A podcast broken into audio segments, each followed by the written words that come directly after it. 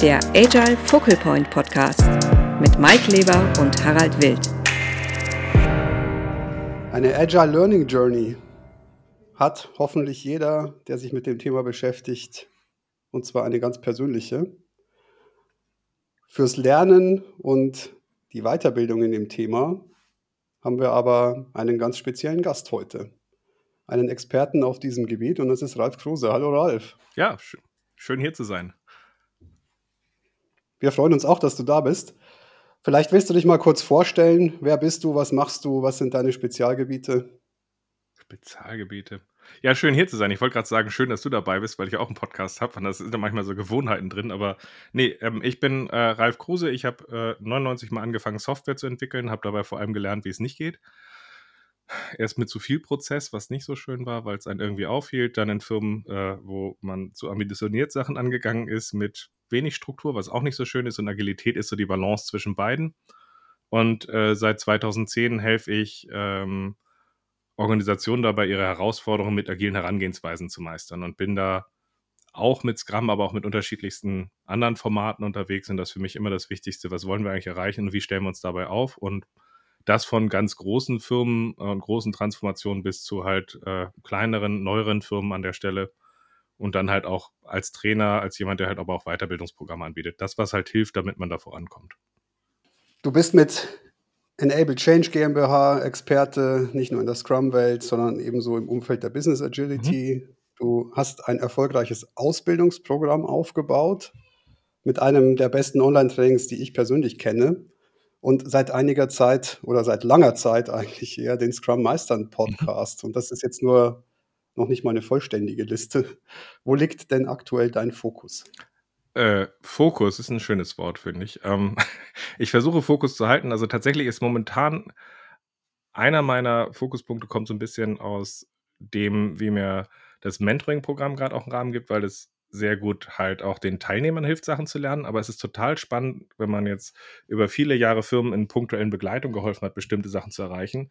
Dabei erkennt man schon viele Muster, wenn man das wieder und wieder in verschiedenen Formaten punktuell macht. Aber tatsächlich lerne ich gerade unglaublich viel daraus, dass ich so eine Draufsicht habe aus dem Mentoring-Programm, wie Leute sich über ein halbes Jahr oder länger halt auch entwickeln und lerne dabei ganz viele Sachen, wo wir, glaube ich, in der agilen Szene auch einfach besser werden können, weil wir bei vielen Sachen sagen, das Thema ist doch abgegrast, das ist doch klar und dann frage ich mich immer, warum haben alle immer noch dieselben Probleme da? Und das ist so ein spannender Punkt, der mich momentan beschäftigt, wo ich versuche, verschiedene Inhalte aufzuarbeiten und auch den Podcast jetzt seit einem Dreivierteljahr mal wieder aus dem Winterschlaf rausgeholt habe und dort Dinge tue.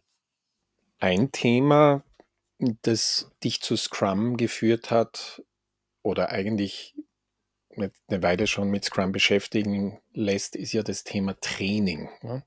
Du bist mhm. ja auch schon seit einigen Jahren mittlerweile, ich glaube, es sind zehn Jahre oder so, Scrum Trainer, Certified Scrum Trainer bei der Scrum Alliance. Ne? Ja. Und ähm, Scrum Master, Product Owner, da gibt es also viele hundert, die wahrscheinlich durch deine, ich sag's jetzt einmal so, Schule gegangen sind. Mhm. Ohne das jetzt wörtlich zu meinen, aber die eben bei dir in diesen Veranstaltungen waren. Und jetzt gibt es ja seit einigen Monaten so das Thema Markt, wo über Downsizing gesprochen wird. Sagen wir mal so, Firmen sind durch die Rezession in, in die Verlegenheit gekommen, weniger Geld auszugeben, Coaches werden ein Stück weit freigesetzt und auch das Thema Zertifizierungen ist ja schon eine Weile am Tisch, wo man das Gefühl hat, über die Kernzertifizierungen sind da einige mehr dazugekommen. Jetzt wäre so spannend für uns zu hören, wie ist denn da deine Sichtweise auf das Thema, vor allem jetzt, vor allem in Richtung Zukunft? Wie siehst denn du da die, die weitere Entwicklung? Also ich, äh, ich glaube, dass erstmal Basiskurse an sich halt auch einen gewissen Beitrag geleistet haben. Wir, also wir reden häufig darüber, ist, bringt es uns weiter, hilft es uns ähm, und ich glaube, vielen Leuten hilft es zum Einstieg halt auch kompakte Kurse zu machen, um eine Orientierung zu haben, worum es wirklich geht, dabei auch Missverständnisse auszugleichen und da drauf zu gehen. Das ist erstmal ein Punkt, wo ich glaube, dass solche Sachen immer auch einen Wert hatten und auch einen Wert behalten werden. Gerade auch mit den Sachen, die schwer aus Büchern zu lernen sind, was für hochqualitative Trainings spricht. Gleichzeitig haben wir aber halt einfach auch eine Entwicklung hin, dass es inzwischen einen sehr breiten Markt gibt, wo es unterschiedliche Angebote gibt, was es jetzt rein Trainings angeht wo halt viele Sachen man auch einfach nur über einen Test machen kann, wo ich ehrlicherweise bei manchen gar nicht weiß, ob ChatGPT, den ich inzwischen im Open Book Verfahren für mich bestehen kann und ich mich dann frage, mhm. was bleibt davon denn eigentlich über? Und das, was ich spannend dabei finde, ist jetzt erstmal, ähm, ich glaube, es gibt einen Kernpunkt, den wir häufig gar nicht so klar benennen, was Basiskurse selber bringen können. Und ich finde, wir sollten sie eben auch als Basiskurse sehen. Ich finde, ein zwei- oder drei Tagestraining als Ausbildung zu bezeichnen, ist irreführend. Ähm, weil meine Ausbildung als Fachinformatiker 99 war drei Jahre lang und nicht drei Tage. Und das ist dann schon was anderes. Ähm, aber ich sehe da einen Punkt, dass wir auch darüber reden müssen, was zeichnet die Reife, die Seniorität eines Scrum Masters, eines Agile Coaches aus und wir dort trotz all der Jahre gar nicht so ein großes Alignment bei haben, was das eigentlich auszeichnet. Und ähm, ich glaube, wir brauchen Fortbildungen, die dabei helfen, in den Kernpunkten dabei helfen, dass Leute wirklich als Scrum Master, als Agile Coach, als Product Owner wirklich auch in der Praxis weiterhelfen. Und das ist nicht einfach nur mehr Wissen, mehr Buchwissen, mehr Methoden haben, sondern es geht darum, wie ich von der Haltung da drin agiere. Und da gibt es noch viel aufzudecken und zu optimieren. Hm. Der Begriff Basiskurs ist jetzt natürlich, so wie du es erwähnst, ein relativer. Ne? Jetzt wäre für mich so die Frage, und es geht ja auch schon ein Stück weit in das, mhm. was du anbietest und wie du Dinge anbietest. Hast du den Eindruck, dass das, was heute so am Markt verfügbar ist an zwei, du hast drei Tageskurse erwähnt, womöglich schon diesen Rahmen sprengt? Gehen wir da zu weit, um die Basis zu lernen und stattdessen vielleicht eher was anderes hilfreich wäre, um dann Lernen wirklich stattfinden zu lassen? Was meinst du mit was anderes? Naja, als Beispiel, wenn man das jetzt kleiner aufbrechen würde in klein dosierte Einheiten, das Beispiel, die noch dazu womöglich in den Kontext der Lerner passen, ich sage jetzt Lerner ein bisschen Neuhochdeutsch, mhm. die vielleicht auch in anderen zeitlichen Rhythmen dann abgerufen werden. Also ein bisschen mehr Pull-Prinzip, anstatt zu sagen, ich gehe jetzt mal in einen zweitägigen Kurs. Das sind ja doch immerhin 16 Stunden Lernzeit. Ja, also es gibt Leute, die meinen Podcast Scrum Meistern gehört haben und dadurch dann halt bei der Konkurrenzorganisation den PSM 1 gemacht haben und mir Dankeschreiben geschickt haben. So mhm. gesehen scheint es halt auch Wege geben, zu geben, wenn man halt sagt, ich möchte nicht explizit in den Kurs gehen, mit punktuellen Chunks etwas zu lernen. Der spannende Punkt, wo ich den Zweck von so einem kompakten Training sehe, ist, dass man in diese Welt eintaucht, eine Perspektive kriegt, sich mit sich damit auseinandersetzt, was bedeutet das, wo habe ich Missverständnisse und da habe ich verschiedene Punkte auch probiert, wie man das auseinanderzieht, wie man Sachen vorbereitet und es ein paar Sachen auch gibt, die funktionieren für mich noch am besten in einer Interaktion, äh, in einer, einer interaktiven Übung, die sich aufeinander aufsummiert auch am Stück, also auch selbst so viereinhalb Tages- oder fünfeinhalb Tages äh, Einheiten, die man über eine Woche verteilt oder sowas, haben für mich nicht in meiner Art, wie ich Training mache, so gut funktioniert, wie dass man zwei Tage am Stück macht, auch wenn es deutlich intensiver ist, weil es halt auch um so eine Erfahrung geht und wie sich so Sachen aufschaukeln. Aber ich glaube, wir müssen dabei immer auch danach suchen, wie wir diese Sachen besser vermitteln, weil wenn es möglich ist, das gut mit Buchwissen in kleinen Einheiten zu machen, dann hat das einen riesigen Vorteil für die Leute. Deswegen, ich habe es noch nicht gesehen, dass es die Qualität eingeholt hat. Aber ich glaube, wir müssen danach suchen, das zu tun, weil der Markt danach verlangt. Und ich glaube, wir müssen es auch dabei tun, weil wenn es möglich ist, wir damit eine deutlich stärkere Breite erreichen, wie es Leute nutzen. Was ist denn bei der Ausbildung im agilen Bereich aus deiner Sicht problematisch im Moment oder was lief in den letzten Jahren denn ausgesprochen gut oder hat sich verbessert? Das ist eine fiese Frage, weil ich momentan manchmal so ein bisschen der Nörgler bin und ich versuche gar nicht mehr so der Nörgler zu sein. Also ich habe im letzten Jahr auch mit Hilfe und dem Sparring von meinem Mentoring-Programm äh, ein äh, Scrum Master Maturity Modell erarbeitet. Ähm, und da haben wir einfach nochmal drauf geguckt, was zeichnet eigentlich die Reife von einem Scrum Master über seine Reise aus. Und zwar bewusst nicht aus den Idealismen, die ich mir von Anfang an wünschen würde, sondern was ist das, was in, der, in den verschiedenen Interaktionspunkten uns dabei begegnet und wo Leute stehen. Und da haben wir das so aufgeteilt in Start, Enable, Change von, von den Phasen her. Und da sehe ich eine Startphase, in der Leute am Anfang sehr stark unterwegs sind, wo sie sehr stark nach Anleitung suchen und halt auch mit einem, also sehr konkrete Hilfe bei einem sehr niedrigen Level an Konfront suchen und eine sehr hohe Serviceorientierung haben. Und dann gibt es eine zweite Ebene, die ich sehe, die sehr spannend ist, wenn Leute sich dann bewusst werden, wenn sie wirklich nachhaltige Ergebnisse erreichen wollen, dass sie unterwegs sind mit dem, dass es wirklich ums Befähigen geht. Also wie gestalte ich nachhaltige Ergebnisse zusammen mit den Leuten und wenn man es dann sogar noch weitergeht, an der Stelle wegzugehen, dass man auf LinkedIn nörgelt, warum alle anderen das falsche Mindset haben und gemein zu einem sind, hinzugehen, wie kann ich in einer Situation anders agieren und wie kann ich dabei halt äh, im, im vollen Maße Verantwortung übernehmen. Und wenn ich aus so einer Modellsicht drauf gucke, dann nehme ich wahr, dass wenn wir auf, auf die Ressourcen in der agilen Szene drauf gucken, inklusive meiner, wir ein riesiges Problem haben. Weil wenn man jetzt diese Startbrille zum Beispiel aufsetzt, haben wir dabei Material, was entweder zu preskriptiv ist und den Leuten eine falsche Sicherheit gibt. Zu sagen, mach das genau so, lieber Mike, dass du dir Leute in deiner Schlangengrube einlädst, hol alle Stakeholder zusammen und dann mach mal ein bisschen Giga-Giga mit dem und guck mal, was passiert. Kann sein, dass wenn jemand sich an solchem Kochrezept festhält, dass das nicht so klug ist. Das kann halt halt richtig wehtun. Und auf der anderen Seite gibt es aber auch Materialien zum Beispiel, äh, aus der Ecke kam, kam ich teilweise, die zu fordernd sind oder zu viel Eventualitäten draufgebracht haben, wo die Leute, wenn wir auf die Persona drauf gucken, eigentlich sagte, könnt ihr mir mal überhaupt mal ein paar Orientierungspunkte geben, wie es grundsätzlich mal funktionieren könnte und zwar einmal und nicht, hey, es kommt drauf an und hier sind vier Wege und hast du mal über dein Leben nachgedacht. Und das ist so der Punkt dabei, wo wir von den Materialien her, glaube ich, besser werden können, als auch, dass wir uns in den Trainings selber halt auch fragen müssen, ähm, da, da habe ich ein spannendes Experiment mit, mit ich mache relativ viel mit meinen Mentis, wo wir auch Sachen ausprobieren, gemacht, wo wir drauf geguckt hatten auf die Diskrepanz von dem, wo Leute wo wir gesammelt haben, was begegnet euch eigentlich an gängigen Dysfunktionen da draußen, wo ihr schimpft dabei, hey, wie guckt ihr auf Schätzen, was dabei schiefgehen? Wie guckt ihr auf einen Product Owner?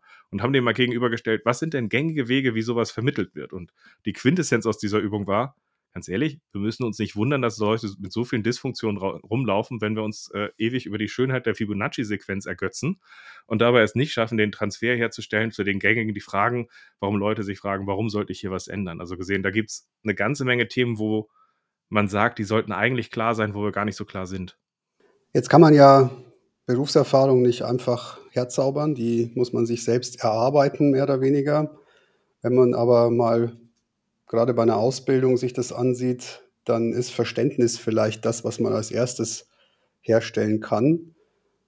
Wie erreicht man denn in der Ausbildung, gerade im Scrum-Bereich, mehr Tiefgang und Verständnis? Also was machst du konkret in deinem Ausbildungsprogramm, um nach der Zertifizierung Weiterentwicklung zu, zu ermöglichen oder zu fördern oder insgesamt Verständnis zu fördern?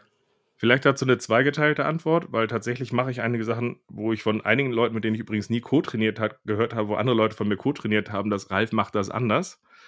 Ähm, wo ich ehrlicherweise Grüße an Andreas Schlieb, ich weiß nicht, wie diese Aussage zustande kam, aber ich habe sie von anderen gehört, ähm, dass dabei ähm, mir in, schon in einem Basistraining wichtig ist, wie wir das vermitteln, was schwer aus Büchern zu lernen ist. Das ist für mich der Anfang, wo es darum geht, wie man Leute challenged, wie man den Leuten einen Erfahrungsraum gibt, wie sie darin interagieren und verstehen, dass Agilität und gerade so etwas wie Scrum ein Lernrahmen ist. Und dass man dabei sieht, wie man dieses schafft und dass die Praktiken, die wir dabei aufgreifen können, immer Hilfsmittel sind. Deswegen, ich komme immer schon aus dieser Sicht und solche Erfahrungen helfen Leuten, dass sie anders rangehen von einer Haltung, sie anders aufgreifen können. Und das ist eine Basis, die würde ich mir jetzt in den, selbst in den Basistrainings wünschen, dass sie stärker aufgegriffen wird. Und ich erlebe da sehr viele Leute, die sich an Folien festhalten, mir irgendwie die äh, Ansammlung von Verantwortlichkeiten runterbeten und wie sie glauben, dass der Prozess durchgeführt werden sollte und, und, Idealismen schaffen, was ich als riesiges Problem sehe, weil wir wollen einen Lernrahmen haben, wir sehen, wie es aussieht und einer sagt, so sieht der Lernrahmen ideal aus. Das passt für mich nicht zusammen. Und wenn wir von dem aber jetzt weiter drauf gucken zu den Leuten, die in der Praxis drin sind, dann haben viele aus manchmal auch schlechteren Trainings das Problem, dass sie drauf gucken, dass ihnen bestimmte Idealismen beigebracht wurden, wie sie dann in der Praxis agieren und sich fragen, wie soll ich das Ganze eigentlich leben?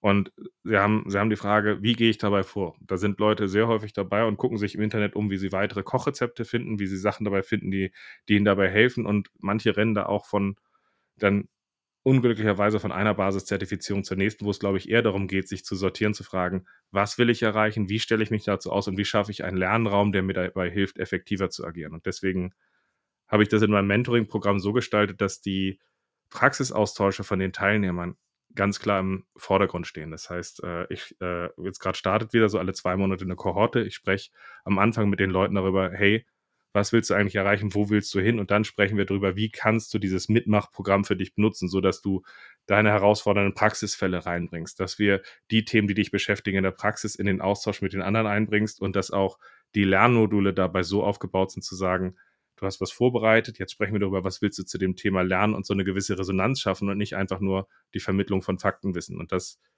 Spannende dabei ist, ist, dass sich dabei herausbildet, dass ich immer stärker sage, dass 80 Prozent der Scrum Master 80 Prozent der gleichen Probleme haben, was den Austausch untereinander auch wieder sehr spannend macht, weil ich auch immer wieder viele Anfragen habe, wo Leute sagen, Ralf, kann ich bei dir ein Individual-Mentoring kriegen? Und sage ich, weiß ich noch nicht, ob ich das gerade machen möchte, aber es ist eh schlechter, als in ein Programm reinzugehen.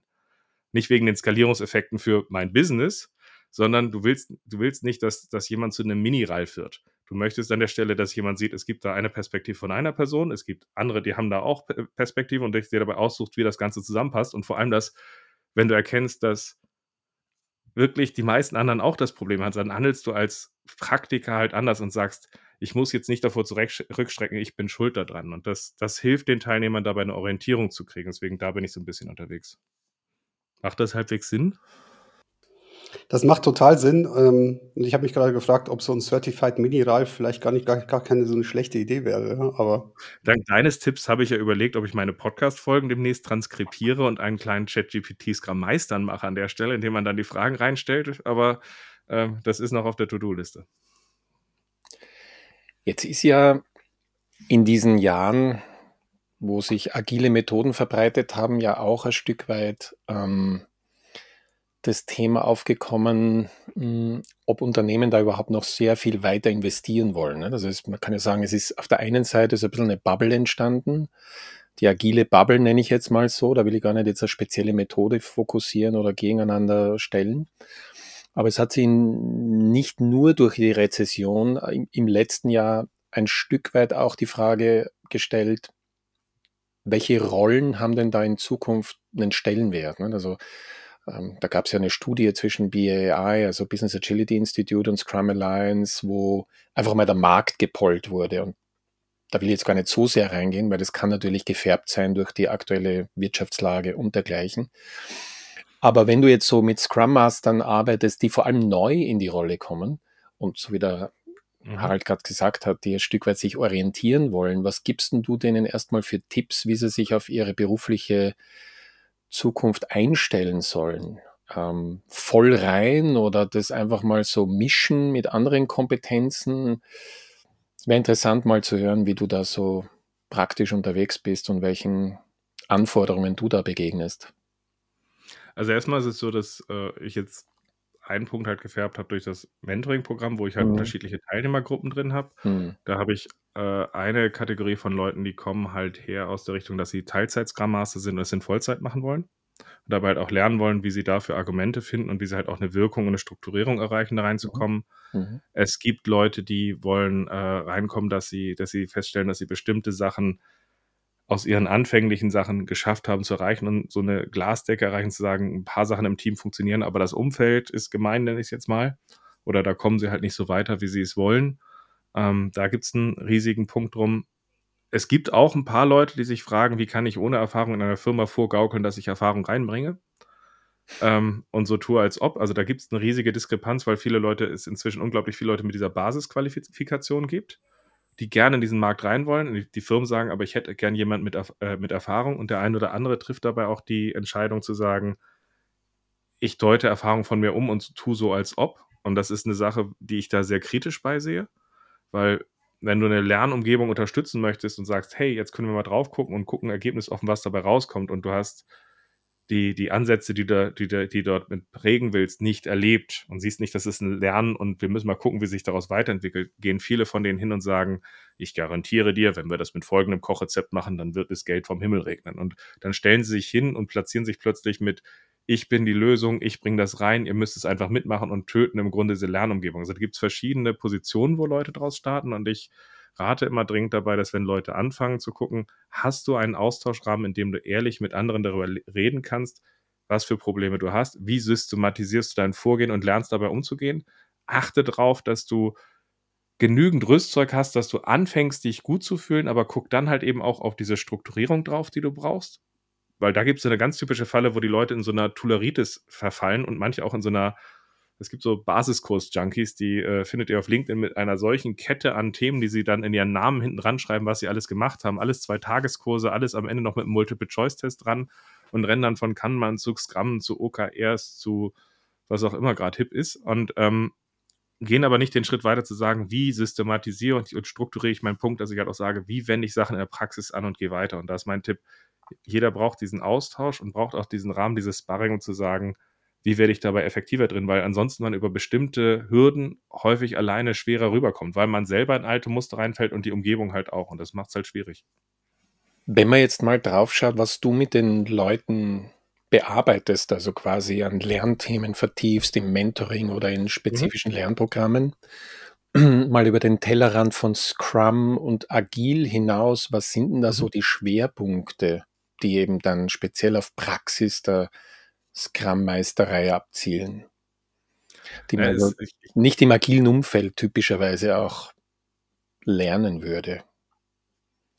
Ne, ich versuche mal 'n paar Sachen zu erzählen und erzähl mir mal, Mhm. ob das in die richtige Richtung geht, weil wir haben da wir haben da, wenn wir sagen: „Was hast du an Herausforderungen? Ge wie gehst du dabei vor?“ haben Mhm. wir relativ wenig Themen, die wir behandeln in der Richtung: „Wie halte ich, äh, ordentlich Planning-Pokerkarten hoch?“ oder so. Das sind so Themen, die, ähm, sind nicht das Relevante, was Leute interessiert, sondern wir haben da wiederkehrende Themen, wo Leute sagen: „Wie schaffen wir es, dass wir als Team effektiv Verantwortung übernehmen?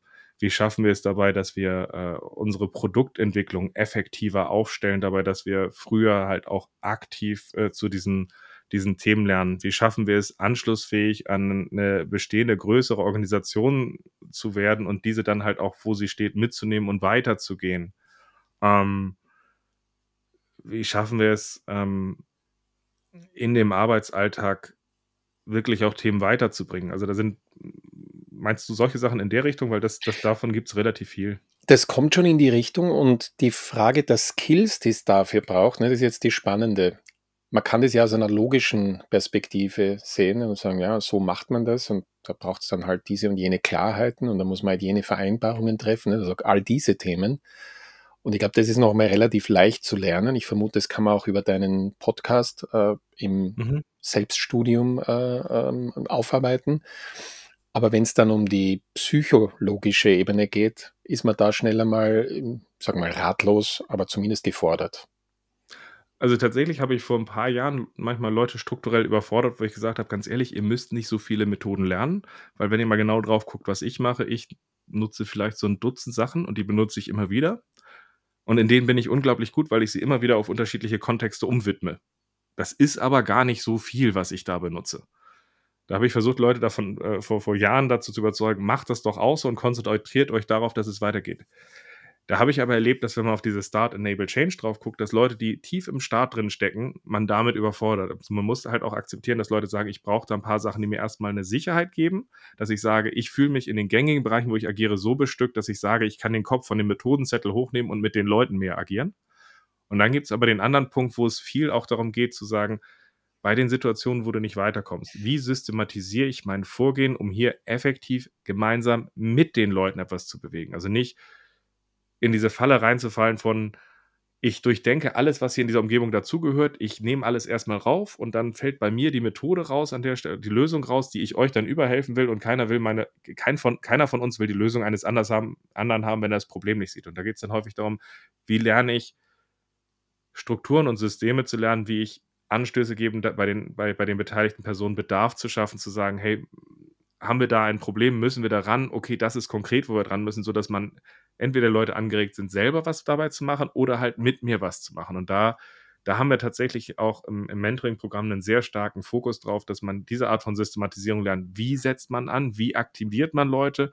Und wie schafft man dann dabei, dass auch die Lösung dann gegebenenfalls auch entweder bei den anderen entsteht oder sie halt die Sachen reinpullen. Und das verändert halt massiv das Spiel. Das ist für mich einer der stärksten Punkte, auf die ich drauf gucke. Und im letzten Jahr ist noch, äh, sehr stark rausgekommen, dass das 'n Thema der Auftragsklärung häufig 'n sehr wichtiges Thema ist. Also, der Punkt dabei, wie ich mich auch als Scrum Master oder Agile Coach oder moderne Führungskraft positioniere, weil ich arbeite ja ohne Weisungsbefugnis und möchte gemeinsam mit den Leuten etwas gestalten. Wenn ich jetzt zum Beispiel als Scrum Master unterwegs bin und die anderen nur frage: „Was hättet ihr gern von mir?“ oder es nicht kläre, rutsche ich in der Regel in so 'ne un ziemlich unglückliche Rolle als Kümmerer und Antreiber rein, wo ich so die Jira-Tippse werde oder der der der den Leuten das hinterherträgt, weil die Leute bestimmte Sachen gewohnt sind, was andere für sie übernehmen und dann halt natürlich erwartungsfroh angucken: „Und Mike, du bist ja der, der hier da ist, der das Jira pflegt, ne?“ Und dann bist du dann plötzlich in diesen Rollen mit drin, wo es wo es aus meiner Erfahrung auch wichtig ist zu klären: „Was wollen wir eigentlich mit den Ansätzen, die wir hier benutzen, eigentlich erreichen? Wie nutzen wir sie dabei, damit sie uns dabei auch helfen? Was fällt uns dabei schwer, das zu erreichen?“ Und erst dann die Frage: „Und wo hättet ihr gern, dass ich dabei unterstütze, um das umzudrehen?“ ist für mich 'n ganz wichtiger Punkt, der das Spiel maßgeblich ändert, weil Widerstand gehört in so 'ner agilen Begleitung wenn wir einen Change haben, gehört irgendwann immer dazu. Jeder von uns hat, äh, wenn wir von einem alten Selbstverständnis zu einem neuen versuchen, irgendwo etwas zu machen, da gibt es Leute, die sagen am Anfang ja, ist ja völlig logisch an der Stelle, aber es ist halt auch manchmal ein naives Ja und wenn man dann im Tun ist, gibt es halt Sachen, wo Leute sagen, ja, und jetzt machen wir es ja so wie immer, ne? Also wir wollten schnell aus Inkrementen lernen, aber jetzt klappen wir erstmal lieber ein halbes Jahr die Bordsteine hoch und bauen mal eine ordentliche Infrastruktur hin, weil das haben wir immer so gemacht. Hatte ich beispielsweise mal so gehabt. Und da ist dann die Frage schon wichtig zu sagen, hey, pass mal auf, das Umfeld hat gesagt, wir, wir wollen effektiv eingebunden werden in der Gestaltung, weil die letzten Male habt ihr unser Budget verbrannt, wie die Elbphilharmonie das auch gemacht hat. Und das mögen wir nicht so gerne, da hätten wir jetzt schon gern was anderes. Und da ist schon der Punkt dabei, wie stellt man sich auf, dass man in diese Gespräche fair und partnerschaftlich reingehen kann und nicht der Inquisitor ist, der sagt, Satan, weiche von mir, benutze meine Methode und werde toll, sondern wir wollten das erreichen, dazu hatten wir uns vor aufzustellen. Wollen wir den an nochmal sprechen, dass wir den Kurs ändern?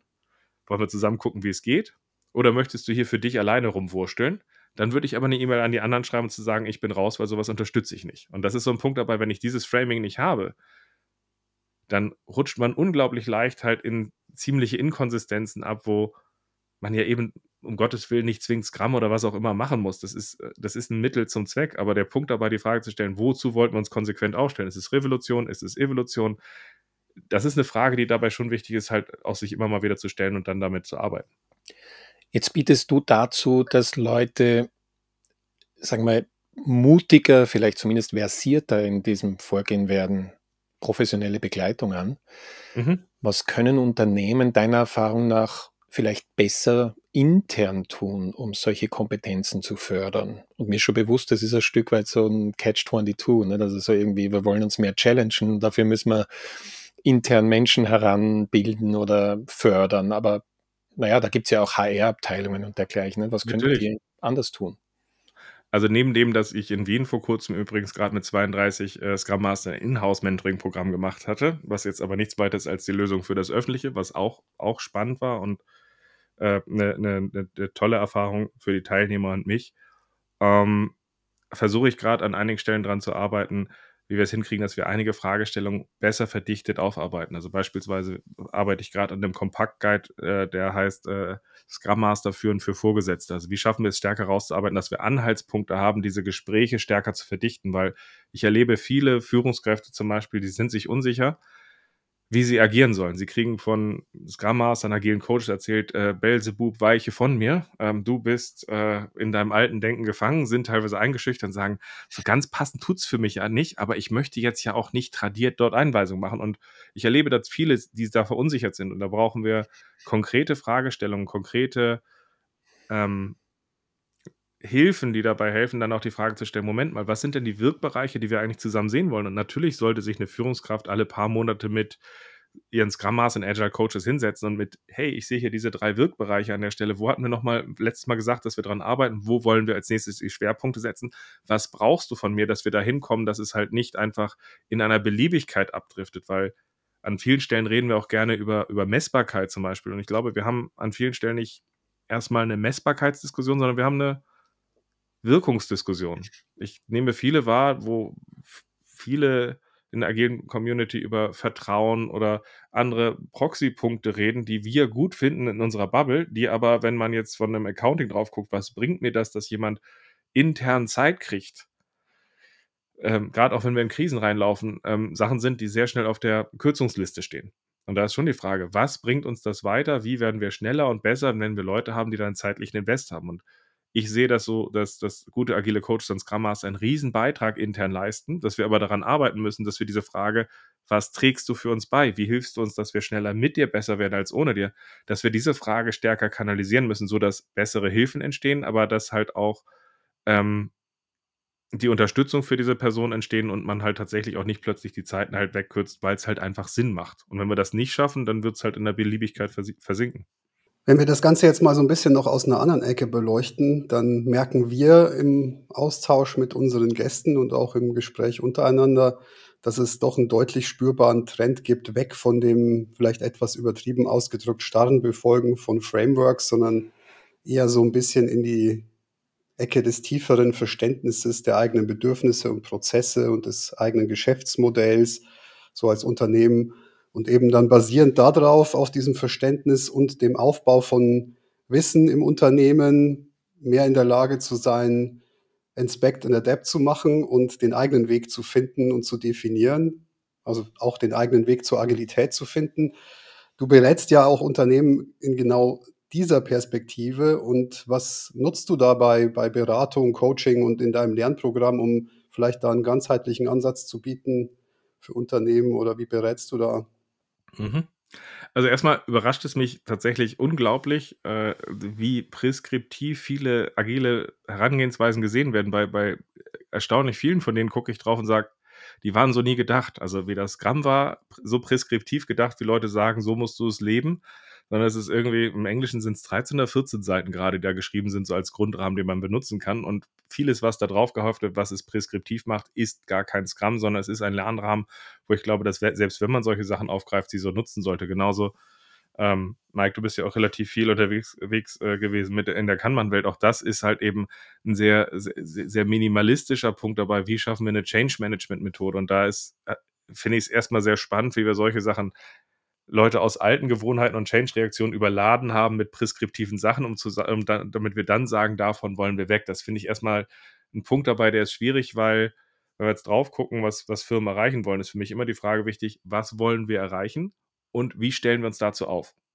Und ähm, ich nehme wahr, dass wir im Kern bei einem, bei, einer, bei einem Team als auch einer größeren äh, Konstellation uns immer auch fragen müssen, was ist der Steuerungsrahmen, den wir nutzen, damit wir hier zusammen lernen, dass es funktioniert? Was ist der führende Rahmen, der dabei mit reinspielt? Und ich glaube, wir brauchen immer auch eine Frage, ist es eher Flow Management? Ist es eher Empirie? Was ist das, was im Kern hier liegt? Weil wenn wir diesen Punkt nicht adressieren, wird es am Ende eher was Definiertes mit Kochrezepten. Und das ist dann, dann selten gut. Deswegen komme ich sehr stark von, von dieser Frage, was wollen wir erreichen und wie stellen wir uns dazu auf? Ähm, und äh, versucht daraus dann halt letztlich zu gucken, wie wir dazu, dazu ein Vorgehen finden, dort reinzukommen.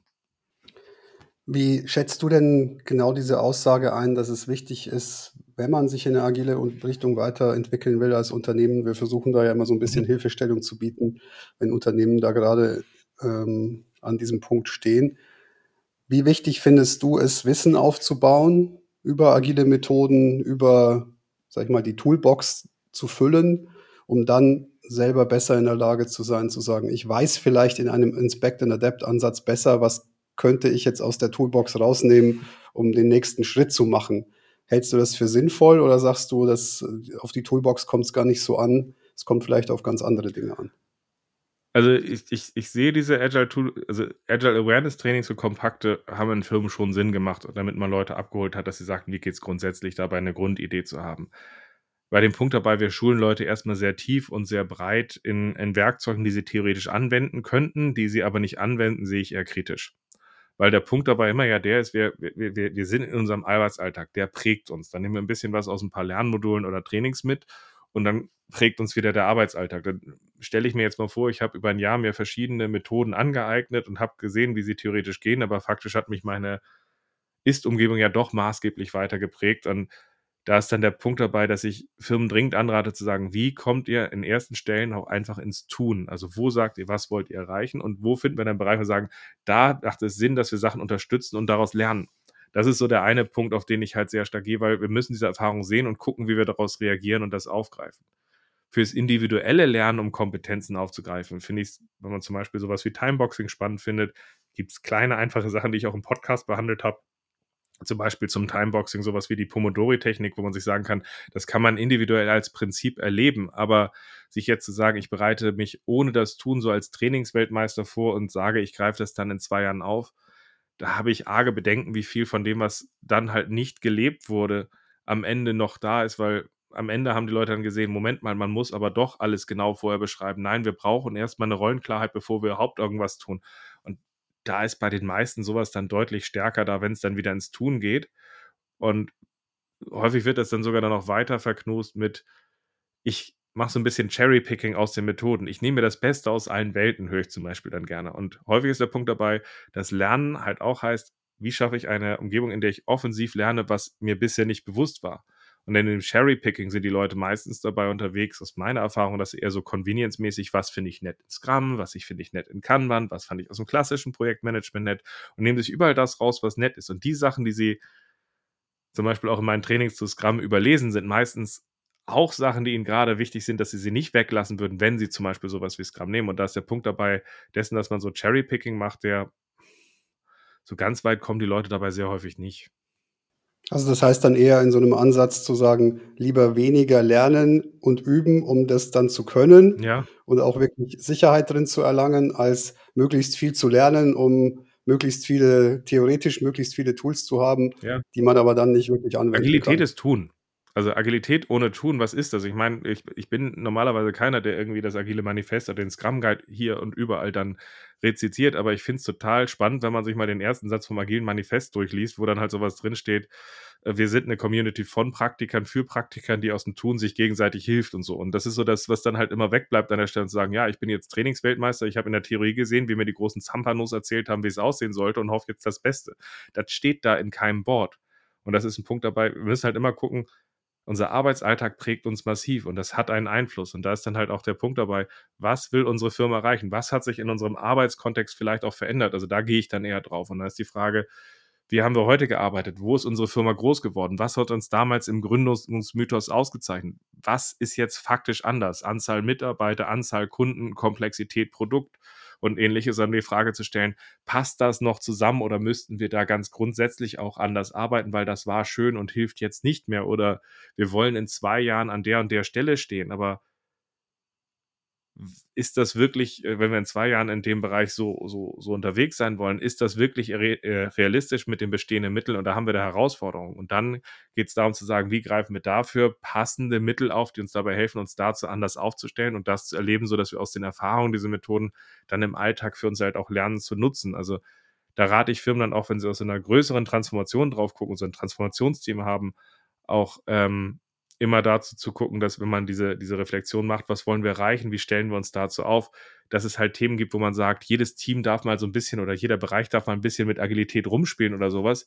Es gibt Themen, wo aus einer strategischen Sicht es wichtig ist zu sagen, das und das ist unwichtig. Wir wissen, dass jeder Bereich für sich davor Angst hat, das zu probieren, weil das Scheitern zu teuer ist. Wir das aber spannend sehen. Deswegen unterstützen wir das als Zentralorganisation dabei und geben die Ressourcen und das Backup an der Stelle, dass wir Sachen probieren, die wir uns vorher nicht getraut haben. Und solche Sachen finde ich dabei ähm, in der Orientierung, in der Befähigung wichtiger, als dass jeder mal irgendwie, äh, wie jetzt in der DAX-Konzern, jeder so einen, so einen Durchklickkurs kriegt, wo jeder mal so ein Taskboard gesehen hat oder ähnliches. Ähm, weil das ist dann schon was anderes, weil das Immunsystem ist halt in einer Organisation verdammt stark und wird man nicht mit ein paar Post-its und einem Bällebad überwinden. Jetzt gibt es ja, wenn man so die, wenn man jetzt mal so die klassischen Case Studies der Proponenten äh, ignoriert, die letzten 10, 20 Jahre über, so mein Bias, wenn man so will, die wirklichen Erfolgsstories weniger in der agilen Szene, sondern die tun sich ja ganz woanders auf. Ich nenne immer ganz gern die Heyer Group als Beispiel. Mhm. Versus in der agilen Szene kämpfen wir sehr oft mit dem, was wir uns da vornehmen. Ja. Jetzt wäre so die Frage in deine Richtung. Wie, wie schaust denn du da drauf, wenn wir das Ganze bewerten wollen, was eine Organisation braucht und letztlich, wie soll man sagen, einschätzen kann, auf welchem Weg sie sich befindet? Stichwort Metriken. Wie soll man da so ein Bild entwickeln in einer Organisation, dass man den Fokus nicht verliert? Nicht? Genau das, was du sagst, nicht jetzt eine Methode der nächsten folgen lässt und den, den Erfolg womöglich an der Anzahl der Zertifikate oder Rollen bemisst, sondern wirklich mal ehrlich drauf schaut, hey, wo sind wir da eigentlich und wo müsste man noch hin? Mhm. Also erstmal finde ich, bin ich beeindruckt, was da inzwischen auch an Stilblüten entstehen kann, wo man wirklich sehr genau auch bei Präsentationen von Case Studies hingucken soll. Da fand ich von einem größeren deutschen Unternehmen es vor zwei, drei Jahren mal spannend, wo sie so gesagt hatten, wie agil sie sind, so mit Fortschrittsbalken und unten stand dann immer so ein Disclaimer drin, was, was sie denn damit meinten, wie stark sie beim Agile Testing sind und das hieß, ähm, ein Team kann Agile Testing, wenn einer an einem Fünf-Tagestraining teilgenommen hatten und sie waren schon zu 80 Prozent Agile Testing oder sowas. Und das war brillant, wie solche Sachen aufbereitet sind. Und ich glaube, da haben wir mit zunehmender Zeit halt auch ein Problem. Also äh, ich habe größere Transformationen mit begleitet. Das ist zehn Jahre her. Und da haben wir, haben wir Effekte dabei gehabt. Da war Time to Market ein Punkt dabei, da war man vier Monate früher am Markt. Ähm, Das hätte man damals sauberer aufsetzen können, um zu sehen, wie sind wir dabei unterwegs. Ähm, aber damals war eine Strukturierung auch mit drin, wo ich das Gefühl hatte, dass Organisationen damals ein bisschen auch, also das Immunsystem größere Firmen damals haben wir ein bisschen überrumpelt. Es war so ein, so ein Opportunity-Fenster, was sich da aufgetan hat, weil es hat im Kleinen funktioniert, hey, können wir das im Großen haben? Da hat mal eine Hütte gebrannt und dann haben Leute gesagt, können wir was machen? Und da war es so, die HR-Abteilung hat ratlos drauf gesagt, ja, dann was braucht ihr dafür? Die, die Strategieberater haben gesagt, lass mal die Softies da irgendwie gucken, ob die in der Organisation was machen. Das ist irgendwie was, das geben wir weiter. Die sind alle aus dem Weg gegangen und da gab es einige spannende Transformationen und bei einigen da war ich auch sehr dankbar, dass ich dabei war, dass die dann gut funktioniert haben. Ich muss aber auch gleichzeitig jetzt sagen, dass ich momentan die letzten Jahre eher punktuell eine größeren Transformation begleitet habe, auch weil wir als Firma kleiner aufgestellt sind. Aber ich bei bestimmten Sachen auch gesagt habe, ich gehe keine Kompromisse an Stellen ein, wenn es nicht gut aufgestellt ist. Und da nehme ich, äh, dass sehr viele Großtransformationen momentan unterwegs sind, nicht die Frage zu stellen, warum wollen wir das erreichen, wie stellen wir uns dazu auf und wie gehen wir es ehrlich zusammen an, sondern dass so Agile Compliance Wege mit Rollout-Plan gewählt werden, wo man sagt, äh, guck mal jetzt, äh, sagt der Chef, wir sollen das tun, gibt das an den Senior VP weiter, der fragt sich dann, shit, wo finde ich das, was am ehesten dran ist, wie wir es gewohnt sind zu arbeiten und dann, wie rechtfertige ich, dass wir jetzt agil sind und dann entstehen da unglaubliche Stilblüten bei. Ähm, mir ist wichtig bei der Frage, bei egal welcher Größe, um das jetzt wieder auf die Frage zurückzuführen, was wollen wir erreichen und wie stellen wir uns dazu auf? Das ist für mich der Maßstab dabei, dass wenn man diese Frage zusammenkriegt. Und daraus kann man dann wiederum auch hingehen und kann zur Messbarkeit, also wenn ich klar ist, da sind Bereiche, wie wir auch wirklich von der Strategie sagen, hier müssen wir anders agieren als vorher, damit wir da durch navigieren. Ähm, da gibt es dann Wege, da habe ich ein Format, das habe ich nie vernünftig geteilt, aber das ist so ein Format, wo ich auf KPIs drauf gucke zu sagen, das ist nicht ein Wort, sondern das sind drei Worte und gehe da rein mit äh, Performance Indicator Key. Das heißt, Performance heißt für mich bei solchen Sachen, wenn wir da drauf gucken, was heißt, dass es richtig gut läuft oder dass es so schlecht läuft, dass wir draufgehen. Einfach umgangssprachlich zu diesen Kernpunkten, die wir verstanden haben, draufgehen. Indicator heißt für mich, was sind zählbare Sachen, die nicht einfach 90% Angaben sind, die wir uns erlogen haben, sondern Laufzeiten, Kundenzufriedenheitsumfragen oder was auch immer dabei einen ehrlichen Punkt dabei gibt, die uns dazu dann sagen, als Indikator was geben. Und Key heißt, was sind die wesentlichen, weil wir werden jetzt nicht 100 Sachen messen. Und wenn ich aus einem guten Verständnis da drauf gucke, hat sich der Weg zum Beispiel da für mich äh, ganz gut bewährt, um mit den Leuten eine Orientierung rauszuarbeiten. Aber es fängt halt auch mit dem Punkt dabei an, dass wir uns bewusst machen, sind wir jetzt zum Beispiel in einer Umgebung unterwegs, wo es eher um Revolution oder Evolution geht. Also beispielsweise ist es so, dass wo ich von meiner ersten Großtransformation meiner zweiten gegangen bin, äh, war super naiv, weil ähm, bei der ersten brannte die Plattform. Also da war so ein chinesischer Konkurrent, der hochkam und der hat den Markt aufgegessen. Und alle wussten, Jetzt geht's um was, wir müssen richtig was tun. Da waren Change-Sachen möglich und die sind anders mitgegangen. Und wenn du dann bei der Cash-Cow eines großen DAX-Konzerns DAX sagst, da machen wir doch mal dasselbe nochmal und guck mal, jetzt tun wir mal so, als ob die Plattform brennt, weil Google könnte euch was wegnehmen. Und dann zeigt dir das Immunsystem einer großen Firma, wo der Hammer hängt.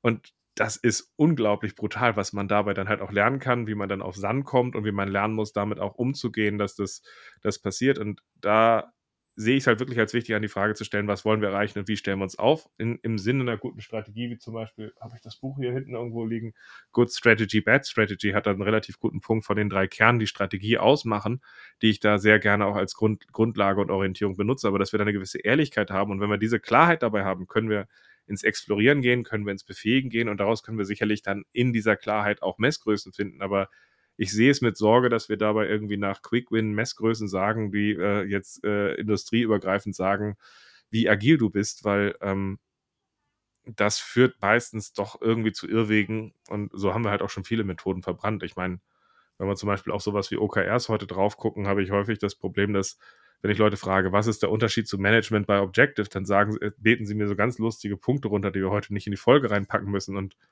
das Witzige ist, wenn man sich anguckt, wo Management bei Objectives ursprünglich herkommt, dann ist das so nah dran an der Grundintention, die äh, bei, bei OKRs mit hinter ist. Und keiner guckt drauf, wie wir solche Methoden verballhornen. Und wir müssen halt extrem aufpassen, dass wir gucken, warum, wie uns diese Methoden eine Chance geben, etwas zu tun und wir sie dann in einer Konsequenz nutzen. Und darum geht es letztlich. Und verhackstücken können wir alles. Das OKR-Thema wäre mir jetzt auch noch fast in den Sinn gekommen als nächste Dose, die so gerne im Regal mhm. steht, mhm. an die sich viele offensichtlich zu klammern versuchen. Die Frage jetzt auch aus deiner Erfahrung, wenn man das jetzt subsumiert, wäre, was, was wäre denn so das, worauf es wirklich ankommt in Organisationen oder Unternehmen,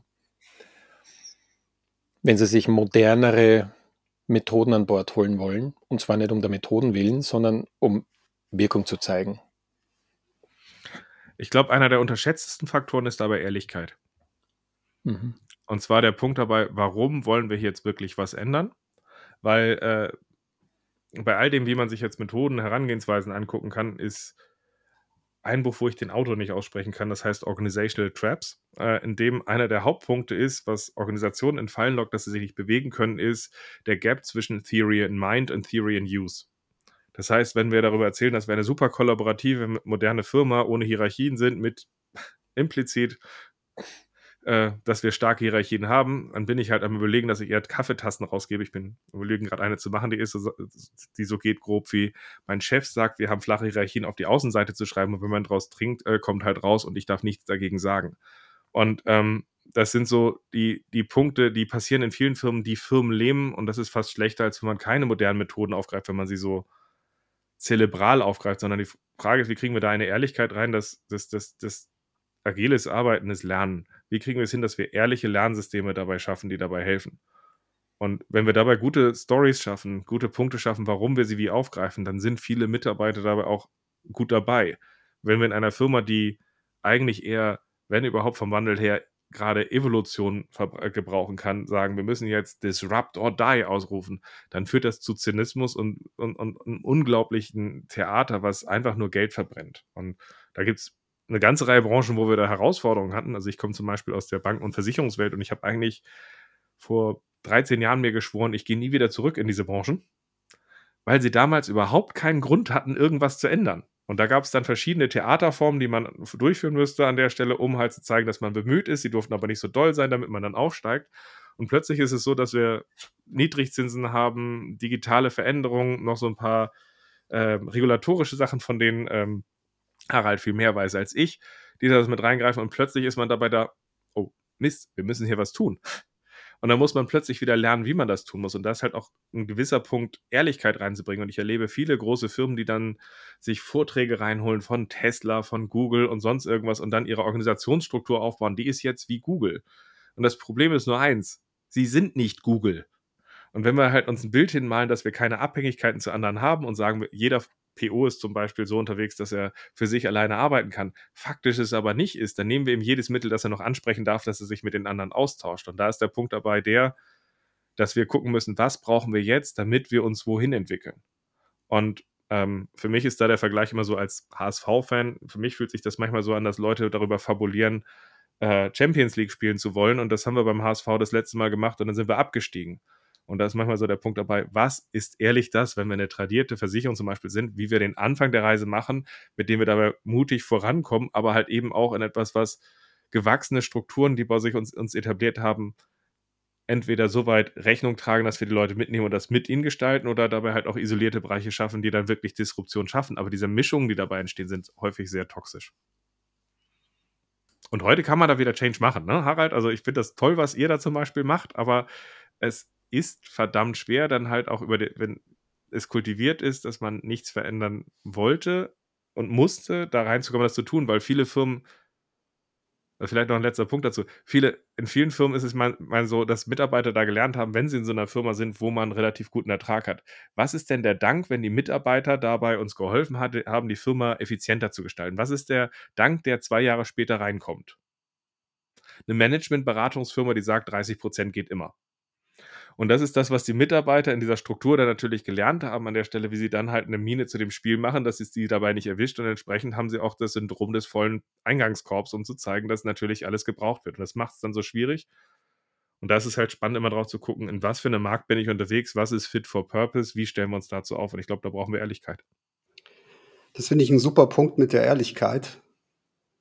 Und wir sind da ja auch so ein bisschen im System des Unternehmens und bei den Menschen, die das System des Unternehmens maßgeblich prägen. Also das heißt, die hohen Führungsebenen, Geschäftsführung, Vorstand, Bereichsleiter, Was tragen die denn zu der oder was müssen sie zu der Weiterentwicklung beitragen, beziehungsweise wo müssen sich diese Personengruppen denn selbst weiterentwickeln, um, naja, ich sage mal, im schlimmsten Fall der Weiterentwicklung nicht im Weg zu stehen oder im besten Fall sie bestmöglich zu fördern? Ich glaube, wir, wir irritieren viele Führungskräfte damit, wir- damit, dadurch, dass wir vor allem darüber reden, was sie nicht mehr tun sollten. Wir sagen ihnen, sie sollen nicht mehr übergriffig eingreifen, sie sollen die Leute laufen lassen, sie sollen den Leuten vertrauen. Wir reden viel zu wenig darüber, äh, dass wir mit ihnen darüber reden, wenn du das Gefühl hast, die Leute laufen in die falsche Richtung und sie laufen außerhalb des Spielfeldes, wie schaffen wir es, dass wir diese Sachen so definieren, dass die Leute wissen, was es ist, dass sie sich einbringen können? Ähm, und ich glaube, wir müssen, wir müssen auf den Ebenen dabei sowohl den Grund, warum wir was ändern müssen, äh, stärker mit reinbringen, als auch diese, diese schwierigen Punkte. Was ist das Spielfeld? Was ist die Richtung? Wie funktioniert es so, dass uns das Orientierung gibt? Wie, wie äh, funktioniert das so, äh, dass es die Leute dabei auch Feedback kriegen? Und da gibt es auch unterschiedliche Systeme und Arten. Da hat zum Beispiel mal der äh, CTO von AIDA zu mir gesagt, das hat mich damals sehr schockiert, sich bewusst zu sein, dass es unterschiedliche Mode gibt, weil der hat mal zu mir gesagt, sowas wie, Ralf, manchmal muss man die Sachen auch so führen, dass man gucken muss, ob der Dorsch, der hier eingetragen ist, auch in der Kühlkammer ist. Und das fand ich damals unglaublich blöd, weil ich sagte, nein, wir müssen uns vertrauen und so weiter. Und dann habe ich manchmal über, über verschiedene äh, Lehrstufen gelernt, dass wenn wir eine gute, gesunde Umgebung haben, dann möchte ich, dass wir aus Vertrauen arbeiten und dann möchte ich, dass es auch gut ist. Aber es gibt halt auch dysfunktionale Umgebungen, wo ich erstmal die Voraussetzungen schaffen muss, dass das Ganze dabei, dabei, dabei entsteht. Und ich, ähm, ich sehe da relativ viele Chancen drin, dass man da, dass die Mitarbeiter sich nach Richtung sehen, damit sie sich daran orientieren können. Und ich hatte jetzt gerade mit einem Haushaltsgerätehersteller die Situation gehabt, wo in einem Führungsteam Leute gesagt hatten, dass, äh, dass, dass man, was man von dem Vorstand, äh, der, der soll sich mal raushalten. Aber der Punkt dabei ist der, ähm, wenn er sich nicht gut fühlt, greift er ja ein.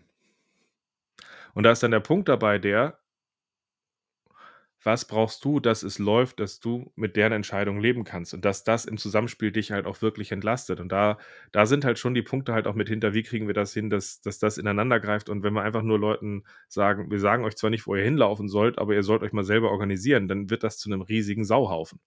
Und da ist dann schon eine Frage, wie schaffen wir es, fähige Umgebung zu schaffen, die der Verantwortung gerecht werden können. Und da haben Führungskräfte einen sehr wichtigen Beitrag, den wir manchmal in der agilen Szene kleinreden und manchmal auch dieses Eingeständnis verpassen, zu sagen, aber wenn die Rahmenbedingungen nicht da sind, zu sagen, ähm, jeder soll mal gucken, was er macht, wenn jeder andere dort Aufgaben reindrückt, wird dazu führen, dass die Themen, wo wir sagen, dass wir es freistellen, einfach runterfallen. Also wie schaffen wir diese Systeme, dass das ehrlich gut funktioniert? Mir ist gerade jetzt, glaube ich, es war am Wochenende wieder so ein Post auf LinkedIn in die Finger gekommen, wo es um Taylorismus gegangen ist und ich habe mir nicht verkneifen können, einen Kommentar dazu zu schreiben. Daher so ein bisschen die Frage, wie ist denn deine Einschätzung? Haben wir da in der agilen Szene mit dem Thema Führung, also wie wir uns damit auseinandersetzen, schon mal ein Problem? Und zwar speziell, um dann an der Stelle auch hilfreich zu sein. Ja, haben wir. Also der Punkt, der mir am meisten geholfen hat, um tradierte Führungskräfte abzuholen, sind, äh, dass ich Bücher gelesen habe von Gunn Taylor Ford und geguckt habe, wie die ihre Sachen gedacht haben. Und äh, äh, an einigen Stellen, wenn man sich die Sachen von einem Taylor anguckt, dann hat er Ansätze vom Design Thinking in Richtung von Get Out of the Building drin. Er hat Ansätze mit drin gehabt, wie schaffen wir uns eine priorisierte Entscheidungsliste und fangen oben an. Ähm, und wir verkürzen das auf die Sachen, die wir brauchen, um ihn zu unserem Feindbild zu machen. Und dadurch grenzen wir uns ab wenn man sich ehrlich diese Methoden anguckt, wofür sie gedacht waren, wo sie hilfreich sind und wo sie halt auch Dysfunktionen erreichen, dann ist es total schön, sich anzugucken, dass Herr Ganz sein Ganzchart nicht Ganzchart nannte, sondern Ressourcenauslastungschart. Und damit hat man einen schönen Anschlusspunkt für umzufragen, sag mal, habt ihr mehr Projekte als Mitarbeiter? Dann könnte das daran liegen, dass wir so Mechanismen wie den Ganzchart benutzen. Wollt ihr, dass die Leute vor allem ausgelastet sind oder dass wir Wert schaffen? Weil das, der Name kommt daher. Und da sind so spannende Punkte halt mit hinter wo, wo es wichtig ist, sich ehrlich damit auseinanderzusetzen. Also ich habe zum Beispiel auch mit Management-Beratungsfirmen zu tun gehabt, wo ich nicht mit allen Sachen, die sie gemacht haben, ethisch, nennen wir es mal freundlich, einverstanden war, aber wo ich sagen muss, wir müssen anerkennen, von, dass wir von denen sowas von was lernen können, was Executive Communication angeht. Und äh, wenn wir darüber jammern, dass uns keiner zuhört und nie der Chef uns zuhört, stimmt das in den meisten Fällen nicht, weil wir uns nicht bewusst sind, dass der Chef zweimal im Jahr irgendwann bei uns vorbeigelaufen ist und die platonische Frage äh, gestellt hat, und wie läuft's? Kann ich was für dich tun oder ähnliches? Und dann sagen wir, passt schon. Und dann sagen wir, nee, der redet nie mit mir. Und das stimmt nicht. Wir sind nicht aufgestellt, dass wir in solchen Situationen im Fahrstuhl zwei Stockwerke hochfahren können und ein Thema platzieren können. Und da müssen wir gucken, wie wir nicht Sachen ideologisch verteufeln, sondern sagen, ihr müsstet so arbeiten, ist eine absolut blöde Aussage. Ähm, wir müssen gucken, wie wir die Themen anschlussfähig aufgreifen, was Organisationen erreichen wollen, wie es den Leuten hilft und manchmal auch dabei drauf gucken, was wollen sie jetzt erreichen. Nicht jede Firma möchte das agilste Unternehmen werden der Welt. Das wäre ja auch Selbstzweck. Ich habe viele Kunden, da habe ich die IT-Abteilung vor zehn Jahren begleitet und die kommen jetzt wieder und sagen, das ist aus den und den Gründen gut und wir wollen das jetzt weiter in die Größe tragen. Oder ich habe eine Firma, die hat äh, vor einem Jahr einen relativ äh, üblen Hackerangriff gehabt, die die ganze Firma lahmgelegt hat. Und da hat sich die Firma auch aus diesen Erfahrungen wieder gemeldet. Und da erlebe ich häufig, dass uns der Respekt fehlt zu sagen, was liebe, was liebe Organisation wollt ihr erreichen und wie darf ich auch als externer Supporter euch unterstützen und das zu respektieren. Ähm, und dann ihnen dabei zu helfen, dass sie dabei halt auch Werte erreichen, im Sinne, dass es halt wirklich auch in der Richtung Mehrwert schafft. Aber nicht zu sagen, dass wir mit Idealismen auf Leuten losgehen, mit unseren Schablonen zu sagen, ähm, sowas wie jeder kann alles, ist mir heute wieder auf LinkedIn begegnet. Ich finde, das ist eine riesige Dysfunktion. Äh, es ist, wenn man in einem Fußballteam gucken würde, dass jeder genauso Torwart ist wie Stürmer. Es ist total beknackt. Wir müssen gucken, dass solche Idealismen nicht überlagern, was es braucht, gut als zum Beispiel agiles Team zusammenzuarbeiten, nämlich dass wir als Team wissen, wo wir hinwollen, was der nächste Schritt ist und wie wir uns in der Verantwortung dazu zusammenraufen und gucken, was fehlt uns, dass wir das hinkriegen. Und häufig reden wir darüber, ja, in, bei, bei agilen Teams muss jeder alles können, aber wir reden nicht darüber, haben wir das zusammen im Blick, haben wir uns zusammengerauft, helfen wir einander und optimieren wir den nächsten Punkt. Und dadurch schaffen wir kein Stück mehr, wenn wir da völlig äh, realitätsentkoppelte Idealismen hinpacken ähm, die die Leute dann eh nicht ernst nehmen, wenn sie in der Praxis sind. Jetzt gibt es ja bei Führungskräften, speziell in der Top-Etage, meistens keinen Mangel an, an Bildung, sondern da ist ja meistens auch Top-Ausbildung dahinter, also jetzt das MBA-Programme sind oder irgendwelche ähm, vertiefenden ähm, Themen und da ist auch Bedarf wahrscheinlich, wenn man jetzt an AI denkt, ne, da kommen wieder jede Menge neue Herausforderungen auf Führungskräfte zu und da werden sie sich auch wahrscheinlich ein Stück weit ähm, schlau machen. Ich kenne schon viele, die am Weg nach Silicon Valley sind und da gleich wieder mal direkt vor Ort mit den Leuten reden. Die fahren momentan in, nach Tel Aviv, um zu gucken, wo der heiße Scheiß ist. Ja, ja. ähm, vielleicht aber ist das jetzt auch schon Shanghai, aber. genau, da, da wollte ich jetzt aber mal bewusst rauszoomen und dich eher fragen danach, entlang dessen, was wir vorher besprochen haben, Veränderung von Organisationen, was braucht es denn, oder das jetzt wirklich mit einer, mit einer mhm. wertschätzenden Brille, äh, eventuell, oder was könnte es denn mehr von brauchen an Qualifikationen, Vertiefungen und eben nicht Skills, die man einfach mal so lernt, wie führe ich ein besseres Mitarbeitergespräch, sondern wirklich zu sagen, wie entwickle ich mich weiter als Führungskraft und speziell als Top-Führungskraft, um herausfordernde Veränderungen zu begleiten. Hast du da eine Perspektive entwickeln können, die vielleicht auch ein bisschen angelehnt ist an deine Arbeit mit Coaches, Scrum Mastern und mhm. Fachmänner, Fachleuten? Also tatsächlich habe ich momentan den, einen, den letzten Schwerpunkt, den du hast, zuletzt sehr stark gesucht, weil ich halt immer gucke, wie finden wir Möglichkeitsfenster, wo, wo wir helfen können. Und jetzt ein, einmal, einmal auf die Agile Coaches und Scrum Mastern, auf die gehe ich sehr stark zu und sage ihnen, geht auf eure Führungskräfte zu und hört ihnen erstmal zu, was sie erreichen wollen und geht nicht mit einer Agenda auf sie los und noch, nicht, noch, noch viel mehr nicht mit einer Belehrung, weil die wissen viel, die haben eine Meinung und Klugscheißer, die bei ihnen nochmal an der Stelle irgendwelche äh, Erwartungen bei ihnen formulieren, haben sie so äh, drei bis zwölf pro Tag bei sich am Schreibtisch stehen. Das, das, das geht im Grundrauschen unter. Und wenn ihr dabei mal hingeht zu sagen, hey, pass mal auf, wir, wir machen hier Sachen an der Stelle in dem und dem Bereich und ähm, wir sehen, dass du daran einen wichtigen Beitrag hast oder dass, dass, dass, dass, dass wir auch dafür da sind, äh, dir bei Sachen zu helfen. Wir würden gerne mal deine Perspektive verstehen und dann zu gucken, wie das zusammenpasst und einfach erstmal zuzuhören, ist häufig ein Punkt dabei. Das machen die wenigsten agilen Coaches. Und das ist halt der Punkt dabei, wenn man da erstmal zuhört und sagt, hey cool, okay, ich habe das so und so verstanden, müssen wir gucken, wie wir dazu ausgerichtet sind. Aber wenn wir irgendwie ein Problem dabei sehen, ist es okay, wenn wir auf dich zukommen, dass du uns hilfst, dir zu helfen? Das ist ein Punkt dabei, da sagt kaum einer Nein. Und das ist das, was die wenigsten agilen Coaches oder Scrum Master dabei nutzen, sondern meistens, dass sie, wenn sie auf sie zugehen mit, die müssen geschult werden, die müssen belehrt werden, dem muss klar gemacht werden, dass sie Führungsdinosaurier sind oder ähnliches. Und wenn man dann zum Beispiel auf die äh, letzte Podcast-Folge, die ich mir im Scrum Meister einen Podcast gemacht habe, mit der Trustfulness Equation drauf guckt, dann merkt man dazu, man braucht sich nicht wundern, dass einem keiner zuhört. Ne? Also da sind so Punkte mit drin, erstmal von der Sicht, die ich sehr wichtig finde. Der zweite Punkt in Richtung von Fortbildung, Qualifikation von Führungskräften. Ähm,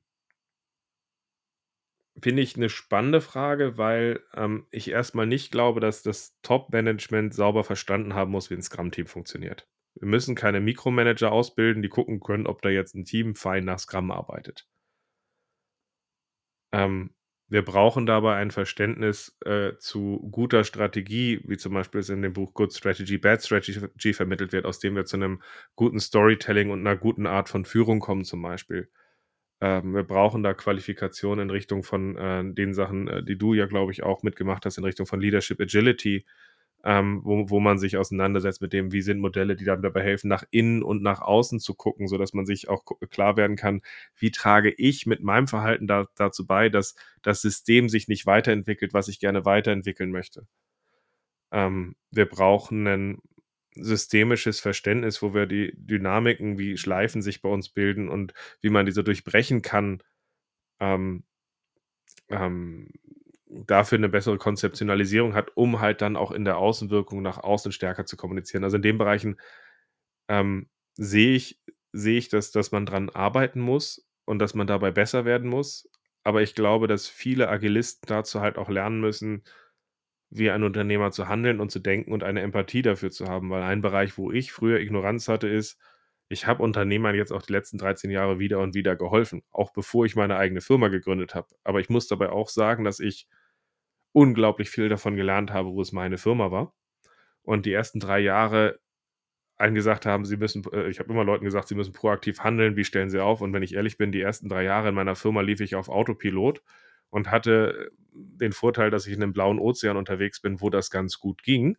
Aber ich habe das gemacht, auch weil ich gestalten wollte, weil ich Leistung gestalten wollte, wie zum Beispiel das Mentoring-Programm und bewusst sagen wollte, wie prägen wir das, wie bauen wir das auf, äh, wie agieren wir dabei auch ethisch nur aus konsequenten Leistung. Das haben wir glücklicherweise bei uns von Anfang an immer machen können und hatten nie die wirtschaftliche Not, das anders zu machen. Aber wenn jemand dabei dann in einer altklugen Art und Weise dann losgeht, auf Führungskräfte zu sagen, lern mal systemischer zu denken, schau mal stärker in dich herein, ähm, dann haben wir ganz viele dabei Themen dabei, und wie viele von den Punkten kannst du glaubhaft vertreten, weil du selber für dich jeden Tag fünf Minuten Journal schreibst und dabei transformative Punkte für dich selbst gefunden hast, dich anzupassen? Inwieweit hast du sowas wie den äh, Responsibility Process oder ein anderes Modell für dich genutzt, um zu gucken, dass du Punkte, wo du immer wieder aus einer Nichtverantwortung agierst, zu lernen, zu durchbrechen, um zu sagen, wie erfinde ich mich dabei neu? Wo sind deine Geschichten, dass du glaubhaft rangehst? Und diese Sachen brauchen Führungskräfte auch, aber sie brauchen auch Leute, die auf Augenhöhe mit jemandem in einer authentisch ehrlichen Art daraus äh, sprechen. Sie müssen nicht alle Führungskräfte werden, aber ähm, die brauchen keinen weiteren Klugscheißer, der bei ihnen aufläuft und sagt, ich habe hier mal ein Modell in einem Harvard Business Review Artikel gefunden und ich würde vorschlagen, wir alle machen jetzt diese lustige Sache in diesem Timeboxing drin steht. Ich habe gehört, das soll toll sein. Also ich habe ja eine Methode, die ich da ganz gerne weiterempfehle, um da ein bisschen mehr Bodennähe zu kriegen, nämlich am, am besten die Leute, die da ihre Vorschläge bringen und, und mit Firmen arbeiten wollen, dann auch in die finanzielle Verantwortung für das Ergebnis zu nehmen. Hm in der einen oder wie in der anderen Richtung. Und wenn es dann einmal ein paar Millionen im Worst Case verantworten muss, dann wirst du wahrscheinlich plötzlich leiser treten und noch einmal zweimal mehr überlegen, was du da von dir gibst. Ähm, bisher noch nicht entsprechend genau. umgesetzt, aber ich bleibe drauf. Ich finde, du hast ein paar tolle Sachen die letzten Jahre auch auf LinkedIn geteilt, wie, wie du dich äh, mit manchen Sachen im Coaching oder auch der Weiterentwicklung auseinandergesetzt hast. Und ich glaube, wir brauchen mehr Leute, die ehrliche Geschichten auch nach außen teilen. Also nicht andere sollten so das tun, sondern ich habe das und das gemacht und äh, das ist die Erfahrung, die ich gemacht habe. Das ist auch das, was ich aktuell versuche, in den aktuellen Podcast-Folgen stärker zu machen. Also eher, äh, ich habe dieses Maturity-Modell entwickelt an der Stelle und, und das ist, ich hätte es mir da und da in meiner eigenen Reise als Orientierung gewünscht. Oder wenn ich über sowas wie die Trustfulness Equation rede, wie setze ich es in Bezug zu meinem Mentoring-Programm und warum funktioniert der, äh, der Austausch da dann auch so gut? Und wie habe ich dann halt durch mein vertrauensvolles Verhalten einen Beitrag und wo habe ich da auch meine Schwächen, die das halt eben trotzdem nicht aushebeln? Das sind so, das sind so Sachen, die wir mehr brauchen und wir brauchen halt wir brauchen halt nicht einfach, dass Leute LinkedIn und solche Sachen leben wie ein ähm, Business Instagram, wo man jetzt nicht magersüchtig von wird, wenn man da irgendwie alle, alle schönen Sachen dabei sieht, die sie dabei machen. Aber wir schüchtern uns dabei gegenseitig häufig mit irgendwelchen Sollzuständen ein und müssen hinkommen. Jeder von uns steht vor Herausforderungen, wie er in seinem Arbeitsalltag agiert. Wie schaffen wir es, dass wir ehrlicher darüber reden dabei, wo da die Herausforderungen sind? Und da haben wir jetzt um jetzt wieder auch, auch auf, auf, auf uns als agile Coaches, agile Organisationsentwickler zu gucken, haben wir ganz viele Themen, dass ich sage, in meinem Mentoring-Programm haben wir einen Austausch über gängige Themen, die wieder und wieder auftauchen, aber auf LinkedIn finde ich die kaum. Und dann wollen wir anderen sagen, seid mal offen.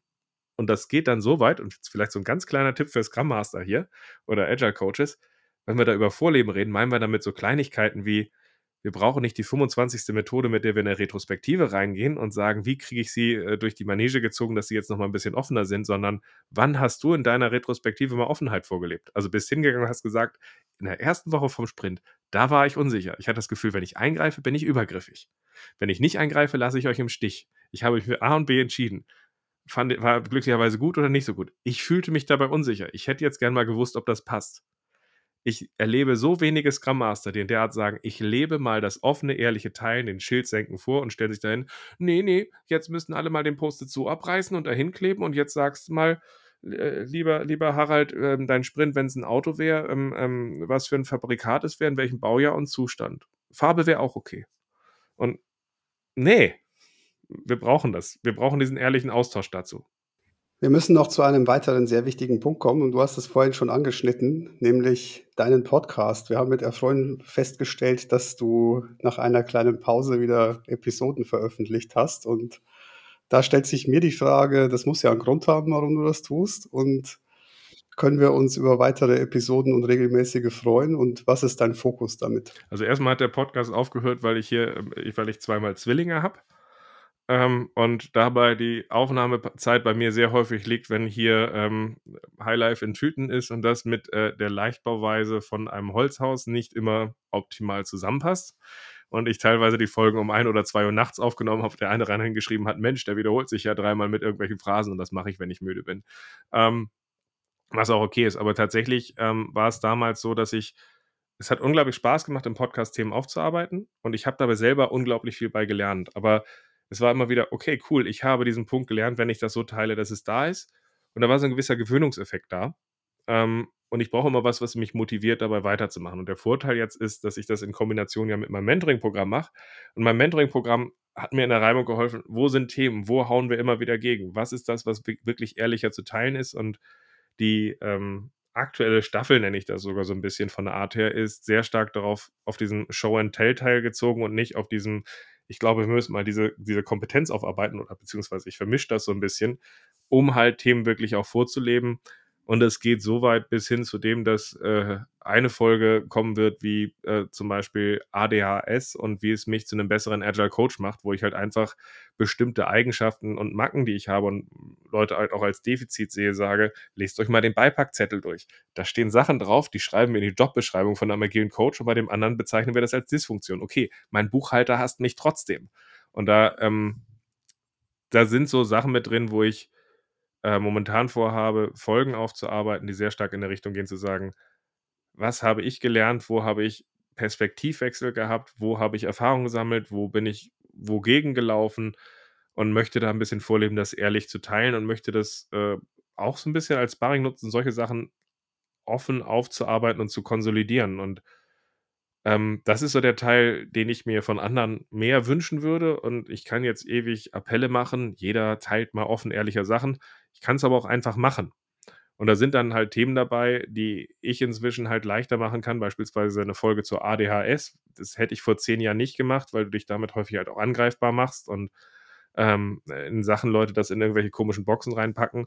Und weil ich jetzt so erfahren in diesem Bereich bin und eine gewisse Seniorität habe, dass Leute darüber hinwegsehen, kann ich halt solche Sachen vorleben und Leuten Orientierung geben und ähm, gleichzeitig macht es halt einfach auch Spaß, diese Sachen zu konsolidieren und die Rückmeldungen sind halt auch toll. Also so, du, du hast ja auch ges gesagt, wann kommen wieder welche? Ich hätte sie gern mal zum Laufen. So gesehen, da kommt was. Und da wird mein Ziel ist es schon, mindestens alle zwei Wochen eine Folge rauszubringen, aber nicht der Folge wegen. Und da gibt es dann eine Liste mit spannenden Themen. Ein Thema bleibt fast ja, unmöglich, es nicht erwähnt zu haben. Jetzt müssen wir aber aufpassen, dass wir nicht gleich die nächste Episode hier aufmachen. Aber es wird uns trotzdem so zum Abschluss, dem wir uns nähern, interessieren, wie du, weil wir haben heute schon mal über Weiterbildung gesprochen, mhm.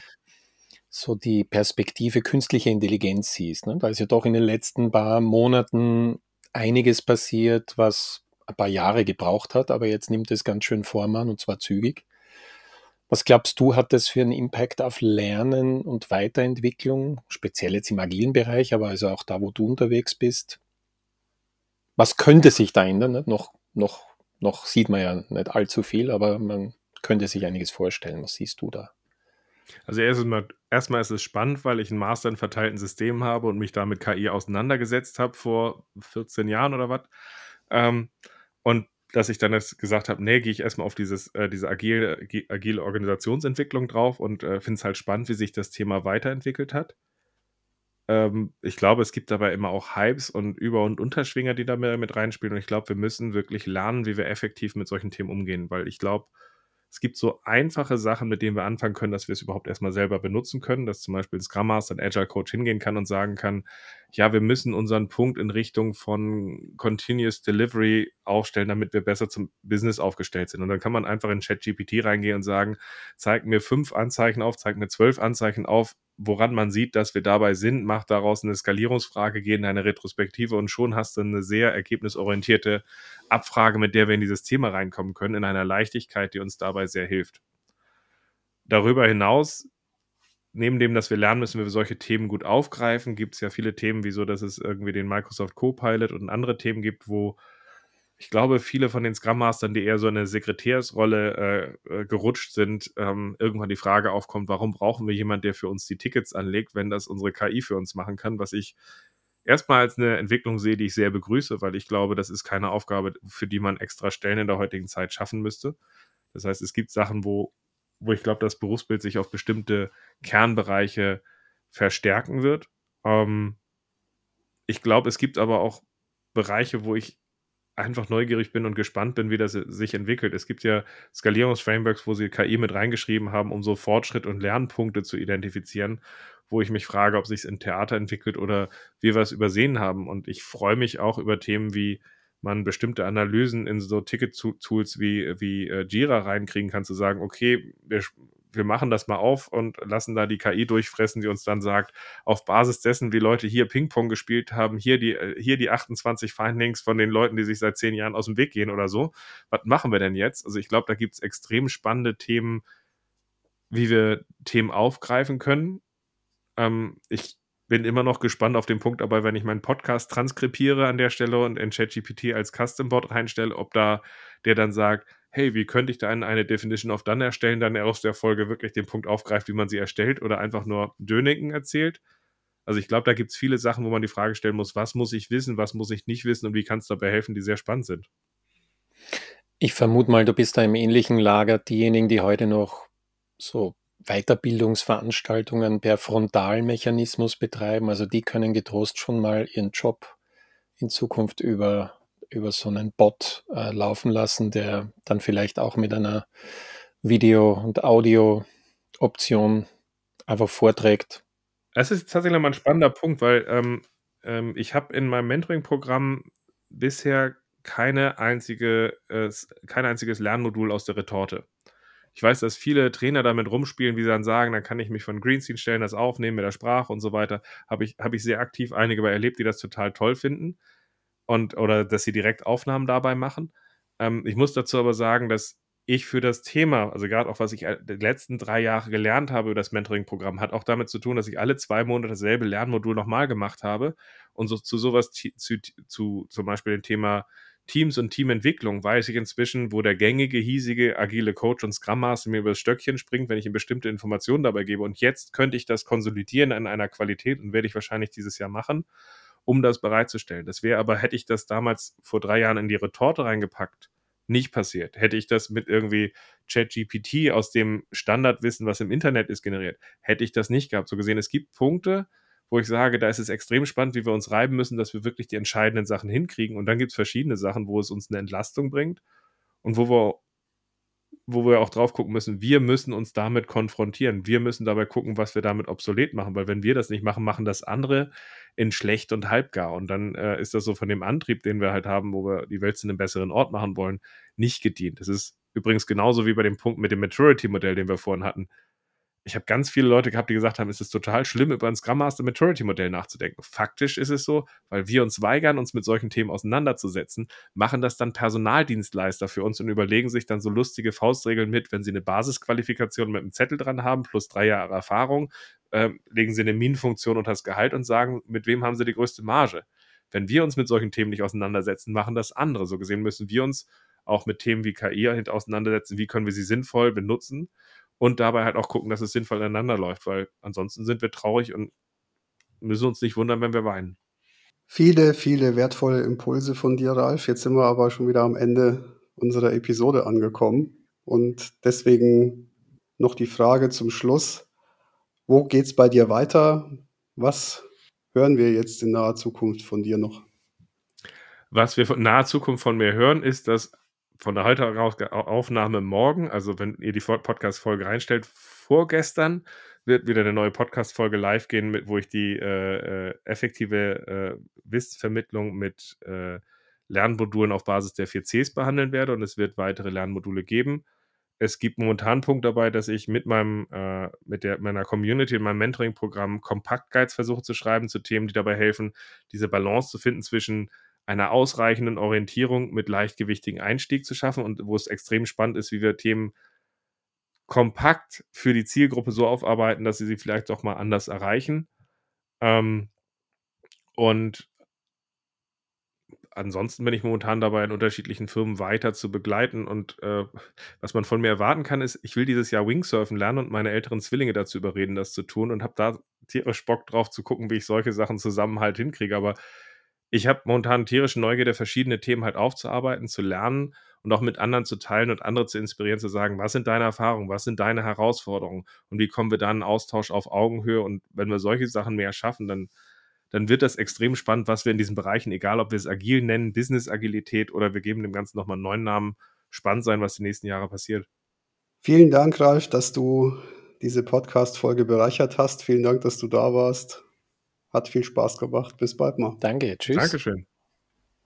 Mir hat es auch Spaß gemacht.